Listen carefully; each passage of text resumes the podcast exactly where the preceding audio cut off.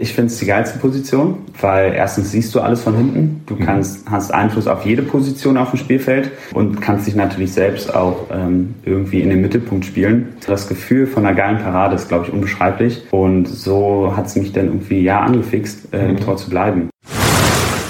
Früher war das halt so ein, so ein Prestige-Ding. Du bist bei Eintracht Miersdorf Zeuthen dabei, mhm. äh, darfst irgendwie ein Aufwärmshirt von, von, von Miersdorf tragen. Das war total, total abgefahren, weil ich die Jahre davor halt noch mit meinem Papa hier, hier zugucken war, Brandenburg-Liga gucken war. Ja, und deswegen war es für mich eine totale Ehre, zum einen bei der Mannschaft dabei zu sein und zum anderen hier mitzutrainieren. Also ich spiele jetzt seit fünf Jahren Männerfußball. Ähm, und seit ja, fünf Jahren bei der Eintracht. Und mhm. Eintracht hatte, glaube ich, schon immer sehr, sehr gute Torhüter. Und man hat da eben viel gelernt, viel gesehen, auch eben gerade von Anton Wittmann. Und das dann einfach weiterzugehen. Fußball spielen und wie, wie fange ich eigentlich richtig einen Ball, wie kippe ich vielleicht richtig ab, was für Zonen muss ich verteidigen. Also wirklich die Basics.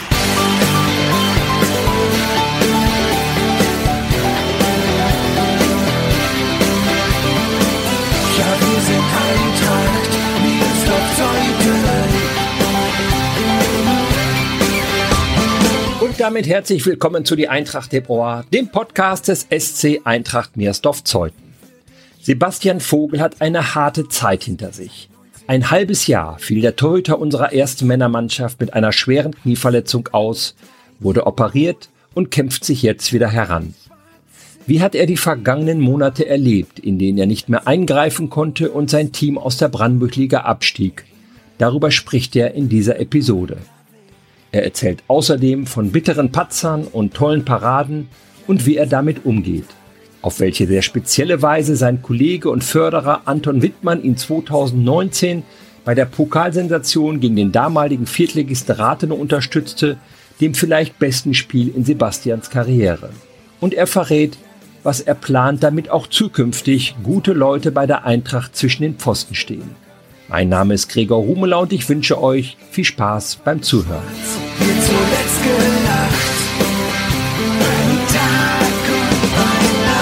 Herzlich willkommen, Sebastian Vogel. Ja, danke schön für die Einladung. Sehr gerne. Schön, dass wir dich in den letzten Wochen mal öfter wieder gesehen haben hier am Platz. Du warst lange, lange, lange verletzt. Du bist auf dem Weg der Besserung. Was hattest du eigentlich?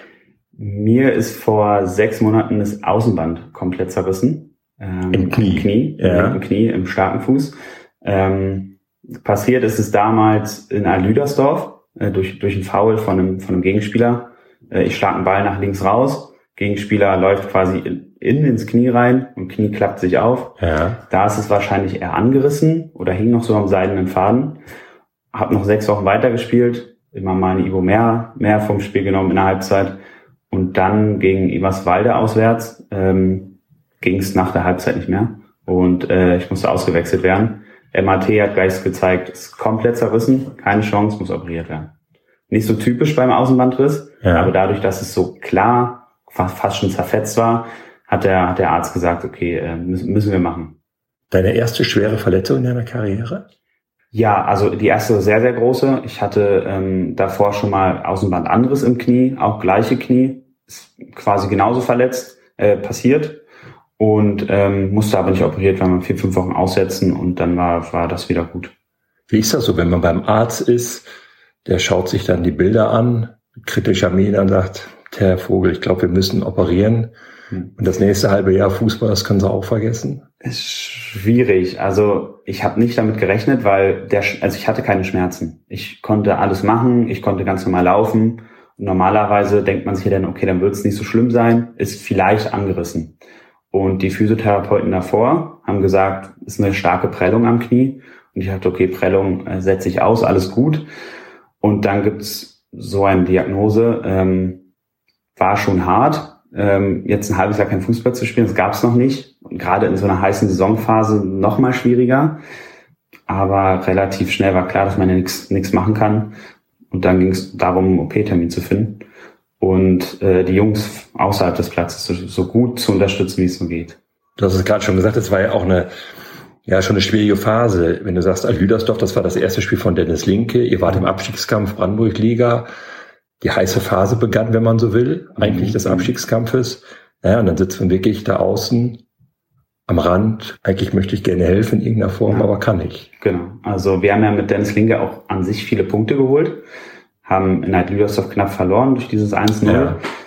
Dann die Spiele, wir haben gegen, ähm, gegen Klosterfelde unentschieden gespielt. Danach war, glaube ich, schon das, das Eberswalde-Spiel, wo wir auch 3-0 gewonnen haben, ja. wo ich in der 50., 60. Minute ausgewechselt wurde, wo Patrick Kaufmann ja dann reinkam. Und wir hatten Punkte und waren auf, auf, einer, auf einem guten Weg. Mhm. Und ähm, dann nicht weiterhelfen zu können, war natürlich schwierig, klar. Dann bist du operiert worden. Wo bist du operiert worden? In Buch. Okay. Also mein, mein behandelnder Orthopäde ist in Kaulsdorf ja. äh, über den Thomas Petzold, äh, der Physiotherapeut in Neichwalde. Und Buch war der einzige Platz frei äh, zu dem Zeitpunkt. Operiert wurde ich am 5.7. Ja. Verletzung war am 7.5. Oh. Ganz, ganz relativ einfach zu merken. Ähm, genau, und im Buch war irgendwie der letzte Platz überhaupt frei. Ähm, genau, und dann drei Tage war ich vor Ort, beziehungsweise zwei, weil wir hatten dann Trainervorstellung mit Simon Rösner. Mhm. Äh, da wollte ich dabei sein, habe mich frühzeitig entlassen und ja. bin dann mit, mit Krücken aus dem Krankenhaus direkt zum Platz, ähm, um, um herzukommen. Und dann war der, der Trainer leider nicht da, äh, krankheitsbedingt, äh, aber wir hatten hier ein gutes Zusammensitzen. Ja. Dann ist ja die OP und die Regeneration von der OP das eine. Das andere ist, man muss wieder fit werden, äh, Kraft aufbauen, Kondition aufbauen, brauchen Torhüter auch. Das ist ja dann auch nochmal ein quälender Prozess, glaube ich, oder? Total. Gerade, also ich kann da vielleicht für alle Torhüter sprechen bei uns heute. Wir sind jetzt nicht äh, so, so heiß aufs Laufen. Ähm, ich versuche das immer so ein bisschen wegzumachen mit Kraft. Äh, bin eigentlich täglich beim Sport, sei es jetzt im, im Studio oder hier vor Ort ähm, und hatte natürlich jetzt auch in letzter Zeit mal die Laufschuhe an, äh, gezwungenermaßen. Ja. Ähm, aber ich glaube, ich bin da auf einem guten Weg. Soweit geht's ja wieder. Man sieht mich auch mal beim Training oder man sieht mich auch mal äh, vielleicht auf der Ersatzbank sitzen oder die Teuter wahr machen. Ähm, also Anfang war schleppend. Jetzt zum Ende geht's geht's viel, viel, viel, viel besser. Ja. Wie würdest du das einschätzen? Wir haben jetzt Mitte Oktober, so prozentual, wo bist du? Was Fitness angeht? Schwierig zu sagen. Ich habe ähm, vor drei, vier Wochen gesagt, ich will Ende Oktober mal wieder ein Spiel machen. Das wird definitiv nichts. Jetzt stecke ich mir das Ziel, dieses Jahr noch ein Spiel zu machen. Ähm, man weiß jetzt auch nicht, wie der Winter wird. Wenn der Platz vereist ist, will ich da nicht unbedingt mit einem operierten Knie rauf unbedingt. Aber ich würde so sagen, bei, bei 40, 50 Prozent. Mhm. Schwingt die Angst mit, dass an dem Knie wieder was passieren könnte? Oder bist du sicher, das Ding ist jetzt erstmal kuriert und geheilt und die Bänder halten? Auch zwiegespalten. Zum einen, da wo früher das Außenband war, ist jetzt ein Stück Sehne. Fühlt sich für mich im Kopf erstmal komisch an. Ähm, und ich mache aktiv beim Torwarttraining mit. Ähm, Sebastian Hein und ich leiten das ein bisschen. Ich habe keine Schmerzen im linken Knie, aber alles, was das linke Knie übers linke Knie gehen angeht, ähm, lasse ich weg, einfach weil es so ein Stück Kopf, Kopfsache ist. Mhm. Ähm, und ich benutze auch aktuell nur meinen rechten Fuß, was geht, weil mit dem kann ich nicht nur stehen, sage ich mal vorsichtig.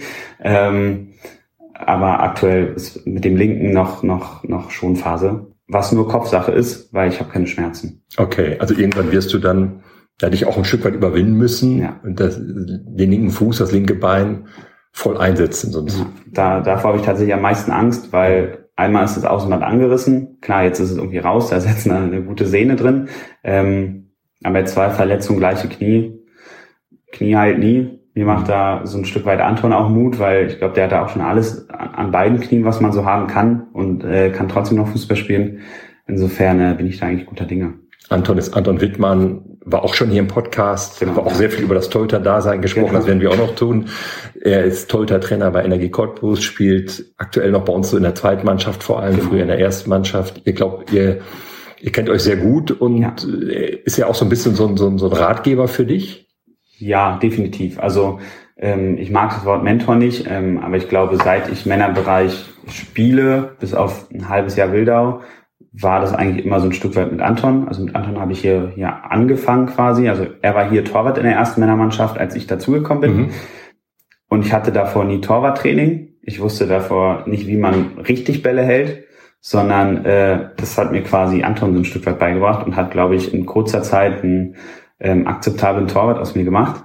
Ähm, und auch jetzt steht man in Kontakt, schreibt mal redet mal über Torwartsituationen, vielleicht auch mal über ein paar Handschuhe. Okay. Also der, der Kontakt ist auf jeden Fall noch da. vorher nie Torwarttraining gehabt, bevor du zu den Männern hierhin kamst? Genau, also klar haben mal irgendwelche ähm, damals im Jugendbereich Eltern äh, aufs Tor geschossen, mhm. äh, neben dem Mannschaftstraining. Aber sonst hat sich auch nie ein Torwarttrainer mal um mich gekümmert. Ja. Es war immer mal etappenweise jemand da, aber nie jemand, der gesagt hat, halt den Ball nicht so, sondern so und verhalte dich im Spiel nicht so, sondern so. Ja. Ähm, sondern dass wir immer nur so ein bisschen den Rhythmus halten, Bälle fangen. Wie bist du eigentlich Torhüter geworden und vor allem warum?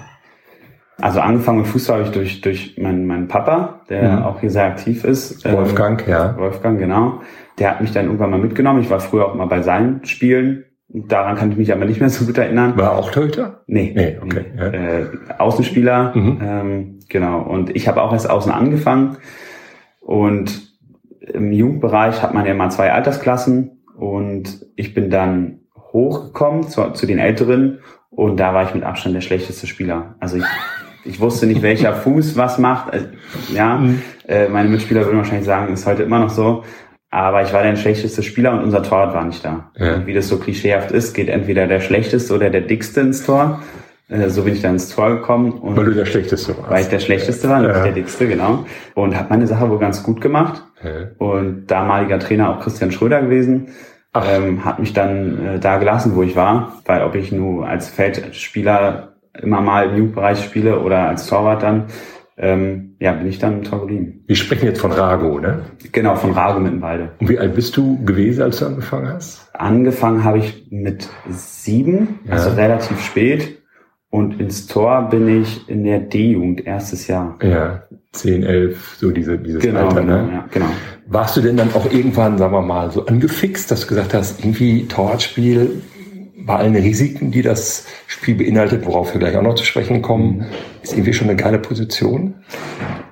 Ich finde es die geilste Position, ähm, weil erstens siehst du alles von hinten. Du mhm. kannst, hast Einfluss auf jede Position auf dem Spielfeld ähm, und kannst dich natürlich selbst auch ähm, irgendwie in den Mittelpunkt spielen. Und das hat mich damals so angefixt, dieses ich entscheide hier Spiele, ich halte hier meine Mannschaft irgendwie im Spiel. Ähm, und das hat damals dann wahrscheinlich eher zufällig geklappt, weil man eben äh, ein junges Kind war mhm. und, und äh, nicht wusste, was man so wirklich macht. Aber dann mal eine geile Parade, das Gefühl von einer geilen Parade ist, glaube ich, unbeschreiblich. Und so hat es mich dann irgendwie ja angefixt, äh, mhm. im Tor zu bleiben und ja, weiterzuspielen. Hattest du dann ein Vorbild, so ein bisschen? Ja, damals klassisch Oliver Kahn ja. ähm, war so das Vorbild. Und dann, wo Manuel Neuer halt die Zeit kam, Manuel Neuer gleich die Besten ausgesucht. Genau, klar. Also ja. ich hatte damals mehr Fußball geguckt als, als heute. Ich gucke selber nicht so viel Fußball. Ich gucke eigentlich immer nur auf Torhütern und finde eigentlich nur das interessant. Das wollte ich gerade fragen. Wenn du, wenn du dein Spiel guckst, hast du dann, dann besonders den, den Torhüter im Visier oder guckst du so ganz allgemein, ich gucke jetzt ein Fußballspiel, äh, zufällig auch mal beim Torhüter hin? Nee, also grundsätzlich gucke ich mir schon den Torhüter an. Äh, wo steht er, bei welcher Spielsituation? Weil ich da schon ja sehr viel Wert drauf lege, beziehungsweise ich finde es einfach unfassbar interessant, das Torwartspiel an sich, weil es so komplex ist ja. und es ist sehr facettenreich. Also es gibt heute, die stehen tiefer, ähm, schauen eher, dass sie keine Tore reinlassen. Es gibt auch Torhüter, die stehen höher und schauen, dass sie ja Libero sind. Und deswegen gucke ich schon eher auf Torhütern. Auch wenn man mal irgendwo Fußball gucken ist, gucke ich schon eher, okay, was macht denn der Torhüter eigentlich? Ja. Zumal das Spiel ja in den letzten Jahren vor allem komplexer geworden ist. Also ich sage jetzt mal in den letzten, ich will es mal so sagen, 20 Jahren. Also früher war der Torhüter im Strafraum. Mhm. Das war so sein Revier, vielleicht noch mehr noch auf der Linie. Heute sagst du selber, so, so ein Manuel Neuer, es gibt Spiele von dem, der spielt ja ein Libero, ja. einen verkappten Libero, nichts anderes. Ja. Musstest du dein Spiel dann auch in der Zeit schon ändern oder wie war das? Also, das kam auch so ein bisschen durch Christian Schröder, dieses Steh hoch. Ich weiß nicht, warum er es damals schon gesagt hat, gerade im Jugendbereich, wir haben Kreisliga gespielt, ähm, aber steh hoch, fang Bälle ab und der hat es mir letztendlich so ein Stück weit eingeflößt. Und ich glaube, das mache ich bis heute. Ähm, da darf ich mir auch natürlich oft was an, wenn man so hoch steht. Mhm. Äh, bringt natürlich viel Risiko mit. Mhm. Ähm, aber das, das habe ich jetzt so drin durch Christian Schröder. Natürlich wurde es so ein bisschen verfeinert, äh, auch durch Anton zum Beispiel. Mhm. Ähm, aber das habe ich schon immer gemacht. Ich war schon immer so eher der hochstehende Torwart Und dann natürlich auch durch Christian Schröder, ich will jetzt auch nicht zu viel Lob aussprechen, mhm. aber äh, dann auch so ein bisschen ein Stück weit der, der mitspielende Torwart. Wo wir gerade jetzt schon von Risiken und Nebenwirkungen gesprochen haben. Das ist ja also nicht nur bei diesem, bei dieser Moment, wo du, wo du weit vorne stehst, wenn du dann überwunden wirst, ist es vorbei, dann ist der Ball in der Regel auch im Tor. Aber es gibt ja auch noch andere Situationen, wo ein Torhüter einen spielentscheidenden Fehler machen kann. Du kannst nicht nur Spiele im positiven Sinne entscheiden, sondern auch im negativen Sinne. Leider, ja. Ist dir sicherlich auch schon passiert. 100 Prozent. Wie geht man damit um? Kommt drauf an. Also ich glaube, in so einer, also jetzt, wenn ich an die letzte Saison zurückdenke, in, so einer heißen Phase, wo es um Abstieg äh, aus der Brandenburg-Liga geht, mhm. ist es natürlich sehr schwierig, damit umzugehen. Und ähm, ich hatte Spiele, wo ich es negativ entschieden habe. Mhm. Ähm, jetzt vielleicht nicht in der 90. Minute, aber wenn ich mich an Falkensee auf, bei uns auf dem Kunstrasenplatz erinnern oder an das Sachsenhausen-Spiel dort auf, auf den Nebenplatz, ähm, dann hat man, hat man Spiele auch im negativen Sinne entschieden. Ähm, ich glaube aber auch bei, bei einer so tollen Truppe, wo man wirklich Freunde ist, erzählt auch jeder, glaube ich, im Podcast, da ist das halb so wild, da ist man sauer aufeinander und sagt sich auch seine Meinung und dann ist wieder alles okay. Mhm. Ich habe persönlich mit jedem Gegentor zu hadern und mir ist immer wichtig zu wissen, okay, wie hätte ich das anders lösen können? Grundsätzlich ähm, kann man damit aber, glaube ich, gerade im Amateurbereich ganz gut umgehen. Wir können ja mal so, so, so einen Fall nehmen in Sachsenhausen. Das war so ein, so ein Flutlichtspiel. Es mhm. war, glaube ich, so März, April sehr kalt, wie ich weiß. Ich bin da damals hingefahren. Ähm, es war eine schwierige Situation. Ihr habt gegen den Abstieg gekämpft. Sachsenhausen oben mitgespielt. Mhm. Ihr habt eigentlich ganz ordentlich gegengehalten. Ja. Und dann, wenn ich mich rechtlich erinnere, willst du einen Ball, der eigentlich ins Ausgehen könnte und dann Abstoß oder Ecke bedeutet hätte, das war Ecke. nicht mehr Ecke, mhm. noch abfangen, um die Ecke zu verhindern, lässt den Ball dann irgendwie abprallen. Ein gegnerischer Spieler kriegt den Ball vor die Füße, schiebt ihn ein, 0-1. Genau. So aus eurer Sicht. Genau. Man sitzt daneben und denkt, scheiße, also als Zuschauer natürlich und als Fan von Eintracht, aber auch der arme Kerl, jetzt steht er da in dieser trüben ja. Märznacht ja. und muss mit der Situation fertig werden. Ja. und was ist, was passiert dann in dir? ich hatte in der Phase generell nicht so eine gute Zeit, sage ich mal, mental mhm. auf, auf, den Fußball bezogen. Mhm. Ähm, also davor waren auch immer wieder Spiele mit, mit Fehlentscheidungen dabei. Und wenn sowas vorkommt, dann halte ich eben auch Rücksprache mit Anton Wittmann und frage ihn mal, was ist denn da eigentlich los? Warum macht denn ein Torwart, der eigentlich davor eine gute Phase hatte, ja. ähm, warum macht er jetzt so eine doofe Fehler? Und wir hatten da drüber gesprochen und ich mache auch bis zur, ich weiß nicht, wann es passiert ist, 25., 30. Ja, so, Minute. Soweit ich mich erinnere, so ungefähr, ungefähr. war es, glaube ich. Ja. Und macht da auch ein super Spiel. Genau. Und dachte, auch innerlich habe ich mir auch schon gesagt, okay, jetzt bin ich wieder zurück, jetzt strahle ich wieder Souveränität aus und ähm, dann, dann klappen auch so Sachen. So eine Eckball verhindern, was ja eigentlich nicht wichtig ist. Mhm. Denn dann sollen die die Ecke schlagen, alles gut. Ja, und ähm, ich will jetzt auch nicht auf den Platz schieben, der eingefroren war und nass kalt und alles sowas. Ähm, ja, und dann, dann haust du das Ding selber rein, guckst natürlich auch in die Gesichter der Mitspieler, die sich denken, wir kämpfen hier 25 Minuten, ich meine, die laufen ja ein bisschen mehr als ich, ähm, reißen uns den Arsch auf und jetzt kriegen wir so ein Gegentor. Ja, und ähm, aber ich glaube, wir können, können auch sowas ganz gut wegstecken, auch wenn jetzt andere Spieler einen Fehler machen, hat man da Matthias Klatt und Per Gülzow, die eben nach vorne peitschen dann. Mhm. Und ähm, ja, dann geht's eben darum, okay, abhaken, in die Halbzeit erstmal retten, neu starten und dann wieder bei 0-0 anfangen im Kopf. Geht das immer so einfach? Jein. Mir persönlich hilft dann immer, ähm, aktiv am Spiel teilzunehmen mhm. und nicht jetzt äh, zu versauern bei mir im Strafraum mhm. und nicht, nicht mehr zu reden, weil was soll ich jetzt meinem Mitspieler sagen, wenn ich gerade so einen Fehler gemacht habe? Mhm. Also ich glaube, das ist eine falsche Denkweise.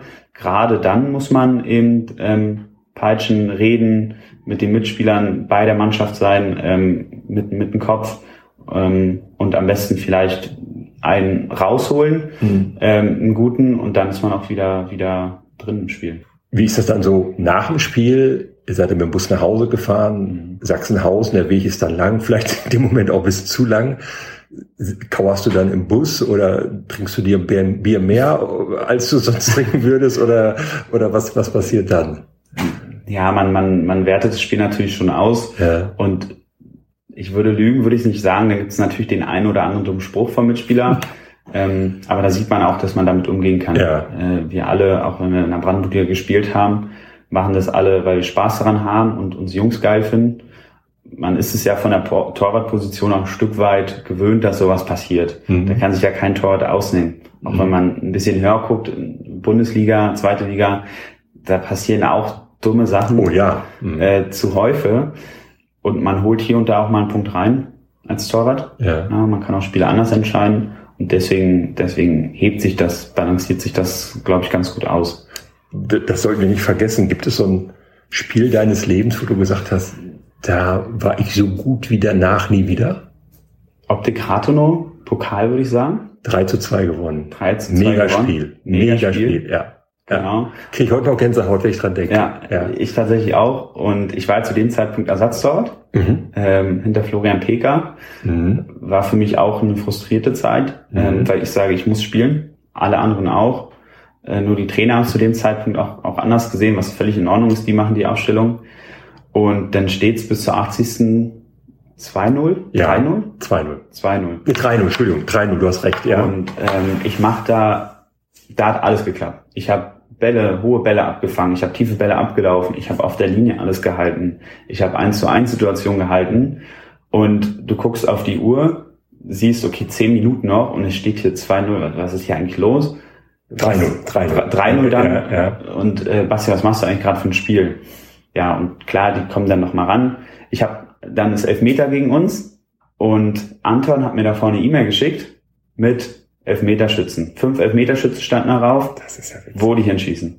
Und Schütze mit der Nummer 26 tritt, glaube ich, an. Ich gucke auf die Flasche, sehe, der nimmt einen relativ mittigen Anlauf, entweder Mitte oder links. Und ähm, ja, natürlich, also von, von ihm aus links, von mir aus rechts. Und ich wusste, wo er hinschießt. Und ich glaube, ich bin so auch ganz gut in Elfmeter. Muss den eigentlich halten. Und der flutscht mir einmal durch den Arm durch. So, Okay. das war dann wahrscheinlich doch die Nervosität zum, zum 3-1. Ähm, ich glaube, wenn ich den halte, dann, äh, dann weiß ich nicht, wa- was dann los ist. Äh, ja, und dann äh, machen die noch das 3-2 durch, durch eine Standardsituation, Abpraller, irgendwie sowas. Ähm, ja, und dann pfeift der Schiedsrichter ab und wir haben Regionalligisten geschlagen. Das wollte ich gerade sagen, für die, die das nicht wissen. Optik Rathenow spielte damals Regionalliga, Genau. mittlerweile ist er abgestiegen, vierte Liga Ja. damals. Ihr habt Brandenburg-Liga gespielt. Mhm. Ihr habt, wie du schon gesagt hast, 3-0 geführt. Dann am Ende halt 3-2 gewonnen, aber halt ein Viertligist raus, Mhm. rausgeschmissen. Ja. Also ich weiß, das Spiel habe ich noch sehr, sehr genau in Ordnung. Niklas Kostinowski, ich glaube, zwei Tore gemacht. Zwei Tore zwei gemacht, Tore genau. gemacht. Ich weiß jetzt nicht genau, wer das dritte gemacht hat. Äh, Shinisa Kresovic. Irgendwie sowas, genau. Das, ja. Aber ihr habt ein Megaspiel gemacht. Mhm. Ähm, also die Leute sind nachher auf der Tribüne aufgestanden und haben Standing Ovations gekla- geklatscht, zu Recht. Ja, das ist ein Spiel, das dann echt in Erinnerung bleibt. Und dann sollte ich eigentlich weiter im Pokal spielen, wie Ja. es eben der, zweite Tor so macht. Hab dann aber bei der zweiten gegen SV Sieten oder so eine rote Karte bekommen, weswegen ich dann im Pokalspiel gegen Fürstenwalde tatsächlich gefehlt habe. Warum rote Karte? Kriegt ein Gegentor, äh, der Stürmer nimmt den Ball mit. Und ja, mich macht dieses Gegentor sauer. Ähm, und ich habe dann nicht verstanden, warum er jetzt den Ball mitnimmt und habe ihn, ja, junger Spieler, doofe, doofe Entscheidung, schubs ihn halt, um den Ball zu bekommen. Mhm. Er macht daraus mehr, als es ist. Schiedsrichter gibt mir gelb, Sache abgehakt.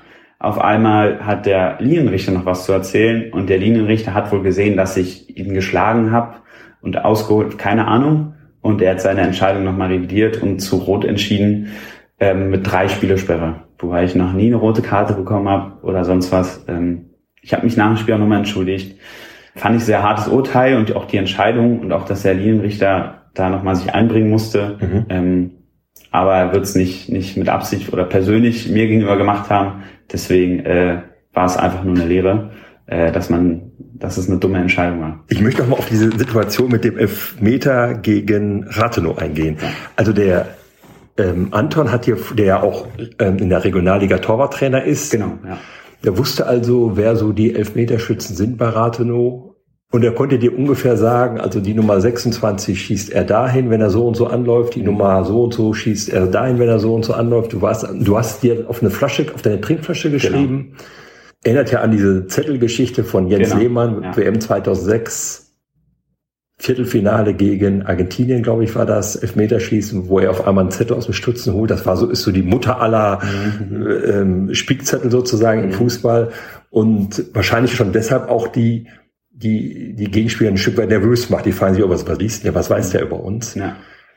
Hast du das bei Ratum dann auch so gemacht, dass du bewusst nochmal auf die Flasche geguckt hast oder so ein bisschen Psychospielchen gemacht hast? Also das nicht. Ich, es war so elf Meter und ich war so, okay, okay, ich weiß ja, wo er hinschießt. Und ja. äh, es war auch eben auf der Innenseite der, des Flaschenetiketts. Ja. Äh, wir haben es quasi vorm Spiel aufgemacht, draufgeschrieben und zugeklebt wieder. Ja. Und ähm, genau, da stand Nummer 26, äh, langer Anlauf, mittig, links. Ähm, und ich bin dann nur zum Spieler hingegangen. Ich, ich war damals 21 und ich glaube, er hat auch mal U18 Nationalmannschaft Türkei gespielt. Mhm. Also ich kann ihn jetzt nicht irgendwie aus der Fassung bringen. Bin aber nochmal hingegangen, habe ihm den Ball gemeint, hier viel Erfolg, wo schießt denn hin? Einfach so ein bisschen nochmal die Latte äh, bewegt, äh, so ein bisschen rumgehampelt, wie man das so macht.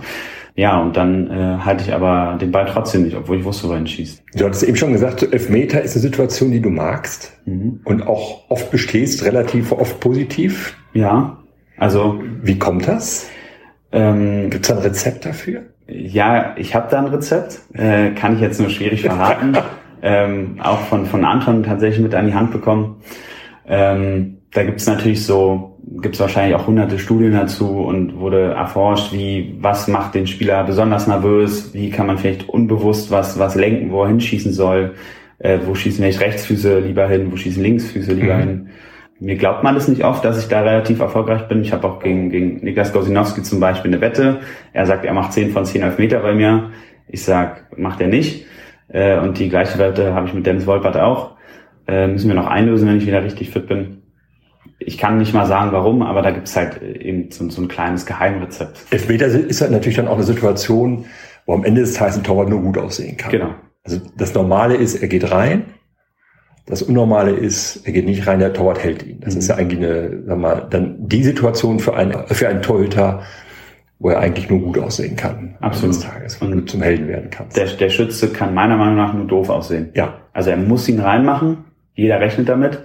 Und dann geht's halt als Torwart darum, wie kann ich den, den Schützen verunsichern. Ich frage, wohin schießt, äh, dass er den machen muss und, und sonstiges. Also gegen, gegen Klosterfelde zum Beispiel 2-2 war der Endstand, mhm. Glaube ich. 2-2. Ähm, war auch ein Elfmeter und äh, die Mitspieler äh, von den Schützen haben schon gesagt, ja, endlich der erste Kasten, den du reinhaust, erst, erste Tor von dir und hat das natürlich genutzt, um da auch noch mal ein bisschen mitzuquatschen ähm, und den schießt er dann ans Lattenkreuz und der Ball geht sonst wohin. Ob es jetzt an mir liegt, dass, dass äh, viele Elfmeter ja, nicht reingehen, vorbeigeschossen werden oder ich die halte, weiß ich nicht. Ähm, vielleicht ist auch ein Stück weit Glück dabei. Ähm, aber es klappt auf jeden Fall. Wir waren eben stehen geblieben, du hattest in Rago Mittenwalde angefangen. Wie bist du denn dann eigentlich zur Eintracht gekommen? Der Weg ist sehr lang. Ähm, Damals haben wir mit Christian Schröder Kreisliga gespielt, sind in die Landesklasse aufgestiegen im Jugendbereich und das war, mehr ging auch nicht. Also wir haben auch in Drago mittlerweile da gegen den Abstieg gespielt, ähm, was aber Spaß gemacht hat. Auch Christian Schröder für Jugendbereich, äh, die Liga natürlich viel zu überqualifiziert, viel zu viel Ahnung. Und damals in der B-Jugend möchte ich behaupten, äh, ist ja auch schon eine Weile her, erstes Jahr ist Christian dann weggegangen und dann hat sich so ein Stück weit die Mannschaft aufgelöst und hier in der Umgebung war eigentlich nur Union Bestensee mhm. in meinem 98er Jahrgang, äh, wo man, wo man ordentlich Fußball spielen konnte. Haben auch mit Union Bestensee in der Landesklasse gespielt. Zwei Jahre war ich dort. Äh, da waren auch mehrere von, von Rago mitgekommen. Ja, war ich immer noch im Tor, ganz normal, im Land. 98er Jahrgang gab es jetzt hier in der Gegend nicht so viel. Ich glaube, Miersdorf hatte keine 98er mhm. Mannschaft zum Beispiel. Und äh, dann hat Wildau angeklopft mit David Klatt damals als Trainer, auch ein guter Freund von Christian Schröder gewesen, der mich da wahrscheinlich so ein bisschen, bisschen vermittelt hat. Ja, dann habe ich natürlich auch nicht lange überlegt. Ähm, ich war früher bei, bei, bei Miersdorf-Spielen, bei Wildau-Spielen äh, mit, mit meinem Papa eben viel unterwegs. Ja, ähm, ja und dann bin ich mit 17 äh, in die Landesliga gewechselt äh, in den Männerbereich. Hab, war samstags eigentlich bei der ersten immer dabei, sonntags habe ich entweder zweite gespielt oder mhm. A-Jugend. Ähm, also mein Wochenende war, war eben ausgeplant. Und das war natürlich äh, eine, eine tolle Erfahrung mit Steve Bonkowski damals bei Wilder als Torwart. Ein super erfahrener, auch, auch sehr guter Torwart. Ja, so die ersten, das erste Mal am Männerbereich mal, mal riechen. Wie ist es so in der Kabine? Wie ist es auf dem Platz? Training, Spielvorbereitung, alles sowas. Ähm, war natürlich eine neue Welt. Und dann war das Wildau-Kapitel aber relativ schnell beendet, weil wieder Christian Schröder, der Fahren zieht sich durch, ähm, mal angerufen hat und gefragt hat, hey, wir haben irgendwie nur einen Torwart, äh, den Anton Wittmann, komm noch mal zum Training. Und dann haben wir es erst natürlich mit Wildau geklärt. Wildau war dann okay damit, dass ich da mal zum Training fahre. Hat mir dann aber so gut gefallen, gerade mit, mit Anton und Dennis Linke, damals noch als Torwarttrainer, dass ich ja da eben öfter hin wollte. Wildau war dann natürlich nicht so dafür. Ob man da sich wieder richtig oder falsch entschieden hat, sei dahingestellt. Dann hat man es heimlich gemacht, mal. Ähm, ja, und dann hat Bilder das natürlich relativ schnell mitbekommen und dann war so, okay, ja, tschüss. Ja. So. War für mich aber auch okay, weil ich habe in Bilder auch nicht gespielt. Ähm, habe da, glaube ich, vier Spiele gemacht in der ersten. Äh, das erste Männerspiel war gegen Kricho damals im Landespokal, ähm, als sie noch äh, Brandenburg hier gespielt haben. Mhm. Und äh, genau, dann war ich ein halbes Jahr gesperrt und hab ein halbes Jahr war ich jeden Tag jedes Training hier und bin samstags immer mitgefahren und habe Anton warm gemacht. Und, Eigentlich äh, auch eine bittere Erfahrung, erstmal ein halbes Jahr äh, kein Eis gelegt zu sein, genau. Äh, kein, kein Spiel machen zu dürfen, als sagen wir mal, Torwart, ja. Warmschießer dabei genau, zu sein. Ja. Genau, genau. Klar, also man macht halt keine Spiele, das was man vorher jedes Wochenende gemacht hat. Und zugleich äh, bist du halt bei einer Brandenburg-Liga. Du bist bei, bei Früher war das halt so ein, so ein Prestige-Ding. Du bist bei Eintracht Miersdorf Zeuthen dabei, mhm. äh, darfst irgendwie ein Aufwärmshirt von, von, von Miersdorf tragen. Das war total, total abgefahren, weil ich die Jahre davor halt noch mit meinem Papa hier, hier zugucken war mhm. und Brandenburg-Liga gucken war. Ähm, ja, und deswegen war es für mich eine totale Ehre, zum einen bei der Mannschaft dabei zu sein und zum anderen hier mitzutrainieren und eben mit Anton und Dennis zu arbeiten. Wir reden jetzt von welchem Jahr, dass wir uns da so zeitlich mal so einordnen? Saison 2016, 2017. 2017, ja. Mhm. Das ist ja dann auch noch ein, das Spezielles bei Torhütern. Es kann Binsenweisheit nur einer im Tor stehen. Ja. Ähm, bei Feldspielern, ich kann rechten Verteidiger auch mal als Innenverteidiger mhm. vielleicht einsetzen oder auf der rechten Außenbahn mhm. woanders. Das ist ja auch eine Konstellation, du bist dann erstmal als Nummer zwei hier hingekommen ja, für mich war da, also für mich war da auch nicht Raum für mehr. Also Anton war da, mhm. ähm, da war jetzt auch kein Konkurrenzkampf, äh, das wäre total unverschämt gewesen. Für mich war einfach nur lernen, mhm. gucken, was macht er da. Mhm. Aber auch 90 Minuten Anton auf die Finger geguckt, ja, kann ich auch offen und ehrlich zugeben. Und für mich war das einfach eine riesen, riesen Erfahrung und war ein Stück weit überwältigend. Ähm, und das halbe Jahr geht ja auch schnell rum. Ja, und dann war Sommer, dann war das halbe Jahr auch schon vorbei. Und dann ging es richtig los. Dann durfte auch mal mein Name mit, mit irgendwie auf der Liste stehen. Dann hat man mal Vorbereitungsspiele mitgemacht und das eben in der Brandenburg-Liga ist eine, eine, große Sache, darf man mhm. nicht vergessen. Dann warst du aber trotzdem eine Zeit lang hinter Florian Peker, auch da noch die Nummer zwei. Ja. Ist halt trotzdem auch dann nochmal eine Situation. Man sagt, irgendwann hat man vielleicht das Gefühl, ich könnte auch im Tor stehen von der Leistung her wie geht man auch unter den Torhütern damit um? Als, als Torhüter-Team ist man immer, ist man immer ein Team. Also für mich persönlich war es so, dass es bei, bei Florian Peker dann nicht so war, hat man ja beim Abgang, glaube ich, auch gut gesehen. Mhm. Ähm, für mich war nie der Grund, warum ich nicht spiele, der andere Torwart. Ich habe es ihm böse genommen, weil man ist eben eine Einheit im Training. Wenn man gegeneinander spielt, kann man sich gerne auch belöffeln und sagen, halt mal ein und was weiß ich. Aber sobald Samstag ist, ist man ist man eine Einheit. Und ich glaube, das merkt man jetzt sehr gut ähm, bei uns vier, dass man, dass man da wirklich unterstützt. Und man ist immer mal sackig, wenn man nicht spielt. Trotzdem muss man der, den Torwart, der gerade spielt, muss man eben unterstützen und den alles drumherum abnehmen. Sei es, braucht er was zu trinken, hat er, braucht er eine neue Hose zum Spielbeginn, man muss den einfach unterstützen mhm. und da sein und den pushen.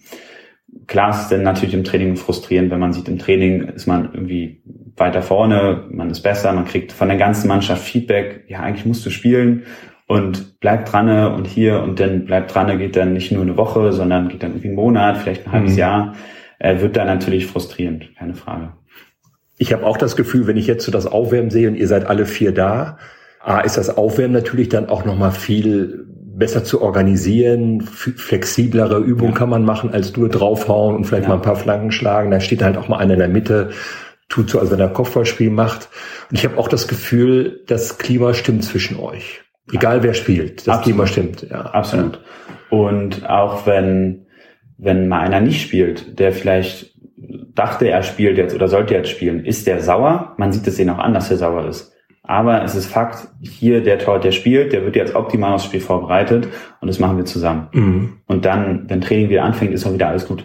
Also mhm.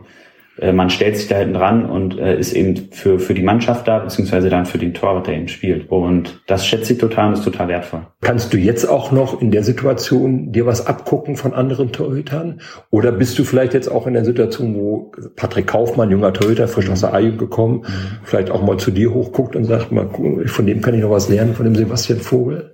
Also ich glaube, man kann immer von allen was lernen. Und mhm. es ist jetzt nicht so, dass wenn jetzt vielleicht ein anderer Torwart spielt ähm, oder vielleicht bei der zweiten, wenn ich dann da bin ich ja auch auf zugucken und denke mir dann ja der Torwart von der gegnerischen Mannschaft, äh, der ist Kreisoberliga Torwart, den, den brauche ich nicht auf die Finger gucken, mhm. dann kann ich mir nichts abgucken, ähm, sondern ich glaube jeder Torwart hat so seine seine Stärken und Schwächen ähm, und was der eine Torwart sehr sehr gut kann, kann der andere vielleicht nicht so gut und ich glaube man kann sich da gegenseitig gut ergänzen. Deswegen also klar jetzt mit mittlerweile 23, ich werde jetzt 24, ähm, bin ich da auch in, viel im Austausch, zum Beispiel mit Patrick Kaufmann, ähm, der eben super, super offen ist für Feedback und nach jedem Spiel fragt, was hätte ich da machen können, wie fandst du mein Spiel, wie hätte ich das Tor anders verteidigen können. Mhm. Und es gibt mir eben auch irgendwie ein positives Gefühl, ein gutes Feedback von wegen, okay, da ist jemand, der schätzt deine Meinung und der legt viel Wert darauf, sehe mich da irgendwie so ein Stück weit wieder, wie ähnlich mit Anton damals. Mhm und dann haben wir auch noch Sebastian Hein, der eben auch sehr, sehr viel Ahnung vom Torwartspiel hat und eben auch offen dafür ist, okay, was hätte ich jetzt vielleicht am, am Samstag in Gut machen können und, und mit dem man eben offen über Fehler redet. Mhm. Und äh, auch, auch ein, ein Stefan Janus, also Putter, sein Spitzname, ähm, genau das Gleiche. Also man, man redet da viel, man redet sehr, sehr viel darüber und kann sich eben auch, auch ergänzen. Und wir machen gerade zu viert unser Torwarttraining und jeder ist, glaube ich, glücklich damit wenn ihr vier dann zusammensteht, Torwarttraining macht, stehen dann auch vier Bekloppte zusammen. Man sagt ja, toll, da hinten eine, leicht an der Waffe. Ist das so? Ja, von außen sieht man das wahrscheinlich noch mal ein bisschen besser. Also nicht, dass ich wüsste nicht, welche Marke du hast, muss ich ehrlich sagen. Da habe ich auch, habe ich auch gesagt, welche Marke habe ich. Ähm, könnte vielleicht mal die Mitspieler auf mich zukommen und sagen, was meine Marke ist. Ähm, aber ich glaube, Sebastian Hein ist ein total durchgedrehter Typ. Äh, kann man bei dem auch, glaube ich, sagen, ohne dass das jetzt böse aufnimmt der total verrückt ist, äh, auf eine total sympathische Art, mhm. genauso wie, wie, wie Putter, ähm, genau das Gleiche. Ähm, ich glaube, Kaufi und ich, also Patrick Kaufmann und ich, sind da so ein bisschen, bisschen ruhiger einfach noch. Vielleicht ist es auch eine andere Generation. Mhm. Vielleicht ist diese jüngere Tort-Generation ein bisschen normaler mittlerweile. Ähm, oder es entwickelt sich im Alter. Wollte ich sagen, das kristallisiert sich noch heraus, die Macke. Kann, ja. kann passieren, ja. Aber grundsätzlich, glaube ich, äh, ja, haben, sind wir sehr besondere Typen, sonst würden wir ja nicht das, das in Kauf nehmen. Wenn man jetzt mit Leuten spricht, die nicht so viel Ahnung vom Fußball haben und du sagst, du bist Torwart, dann denken die, warum lässt du dich denn dann so abschießen? Gehst du dahin zu so scharfen, scharf geschossenen Bällen? Bist du denn irre? Also muss ja auch schon was heißen. Darf man als Torhüter Angst haben? Nicht vor Bällen ja. und nicht vor, vor falschen Entscheidungen. Ja. Ich glaube, das ist ganz wichtig. Und so vor, vor Zweikämpfen, du, gerade bei Eckbällen, Freistößen, die so in deinen Strafraum segeln, da, da herrscht schon mal Getümmel, da musst du raus, da musst du dich in das Getümmel, Getümmel stürzen. Mhm. Das sind schon auch körperlich, sagen wir mal, Situationen, wo du körperlich robust sein musst. Mhm. Ja, total. Also klar darf man da Angst haben, man muss die aber, glaube ich, überwinden. Mhm. Und man darf nicht vergessen, dass man als Tor der so ein bisschen Sonderrechte hat. Man darf vielleicht ein Knie mit hochnehmen, man darf die Hände nehmen und sich damit schützen. Und ich glaube, wenn man das alles einsetzt, dann ist man relativ sicher. Man hat eben die Hände und ohne jetzt unfair zu werden, darf man aber auch die Ellbogen, mit den Ellbogen sich schützen und auch mit dem Knie eben. Mhm. Deswegen hat man da so ein Stück weit einen Vorteil und darf da eigentlich keinen Spieler fürchten. Ja. Gehen wir mal weg vom Torwartspielen, gehen wir nochmal zur Eintracht. Ihr spielt jetzt Landesliga, seid abgestiegen. Hast du den Abstieg gut verdaut oder äh, warst du dann so weit weg durch deine Verletzung, dass du das gar nicht mehr so unmittelbar empfunden hast? Genau, das ist, glaube ich, der Punkt. Ich war, ich habe nicht, oder das, das, das letzte Stück, so habe ich nicht wirklich aktiv dran teilgenommen, mhm. sondern nur, nur von außen. Deswegen ist es mir jetzt nicht so schwer gefallen. Und wie es auch intern kommuniziert wurde, der Abstieg ist jetzt kein, kein Herzschmerz oder ja, bricht jetzt nicht das Herz und wir müssen, wir müssen Brandenburg-Liga spielen. Gerade wenn man jungsche Spieler jetzt hochbekommt, ähm, kann man die, glaube ich, gut in der Landesliga auch integrieren und neu anfangen, gerade mit Simon Rösner als Trainer, ähm, steht uns ganz gut. Und ich unverdient absteigen ist, glaube ich, schwierig. Ich hätte uns aber trotzdem eher in der Liga gesehen als vielleicht andere Mannschaften, die gerade so die, die Liga gehalten haben. Äh, ich glaube, wir haben uns einfach unter unseren Möglichkeiten verkauft. Und da mir persönlich egal ist, in welcher Liga ich mit der Truppe spiele, weil mir die Jungs einfach wichtig sind, war es für mich auch egal, ob wir jetzt Brandenburg-Liga spielen oder Landesliga. Es geht ja darum, dass du bei der Eintracht spielst. Genau, absolut.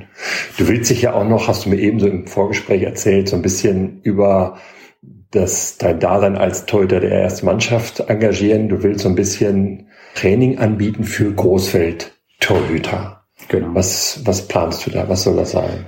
Also angefangen hat, ist jetzt mittlerweile auch schon, glaube ich, zwei Jahre her, dass ich einen Kleinfeldtorhüter hatte und mit dem eben Torwarttraining gemacht habe.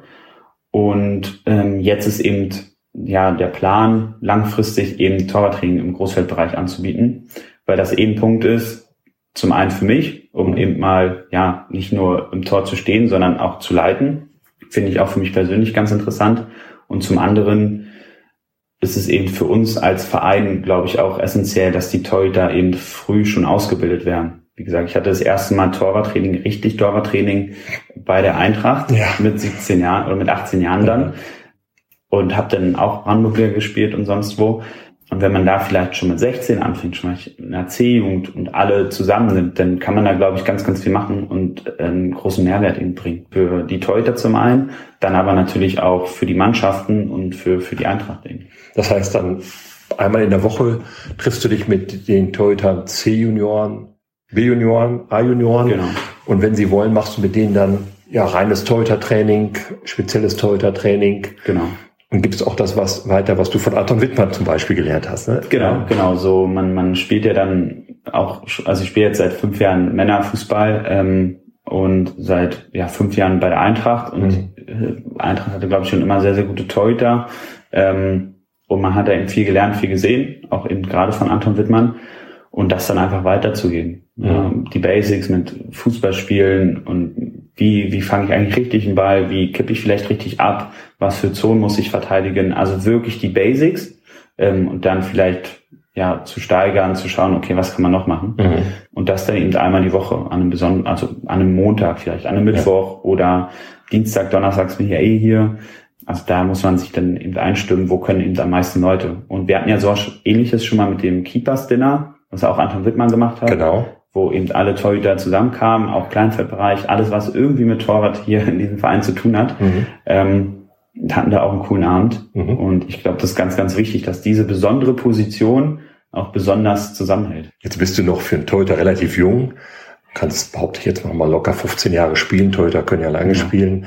Ist trotzdem so, so Trainer Dasein sowas, was du so anstrebst oder mal so ins Visier nimmst irgendwann mal? Ja, total. Also irgendwann, ich habe schon noch Lust, mal das Potenzial voll, voll zu entfalten, was ich habe und zu schauen, wie, wie hoch reizt sind oder was, was kann man an Leistung so auf den Platz bringen.